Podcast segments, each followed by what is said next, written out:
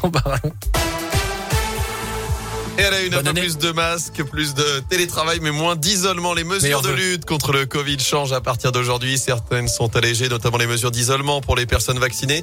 Entre 5 et 7 jours désormais après avoir été testé positif. Aucun isolement en revanche si vous êtes cas contact, mais trois tests à faire en quelques jours. Et pour ceux qui ne sont pas complètement vaccinés, comptez entre 7 et 10 jours d'isolement en cas de test positif. Une semaine si vous êtes cas contact. Autre changement à noter, le télétravail donc devient obligatoire minimum 3 jours par semaine dans les entreprises où c'est possible. L'obligation du port du masque en extérieur à partir d'aujourd'hui à tous les enfants de plus de 6 ans.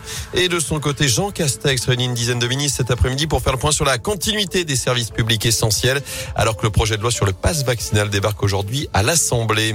Dans l'actu également, pas de plainte ni de débordement, mais quelques gardes à vue après cette rêve partie qui a rassemblé près de 500 personnes pendant deux jours ce week-end, près de Verrières en forêt. C'est à la limite avec le Puy-de-Dôme.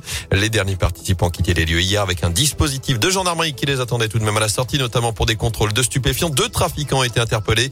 Les organisateurs de l'événement, eux, ont été identifiés seront poursuivis. En foot, les Verts débutent bien l'année. Victoire 4 buts à 1 sur le terrain de Jura Sud hier soir en 16e de finale de la Coupe de France. Le tirage au sort des 8e aura lieu demain soir. Et pour revoir les joueurs de la sur le terrain, il faudra attendre le 15 janvier la réception de Lens dans le Chaudron. Le match à Angers prévu dimanche est reporté à cause du Covid.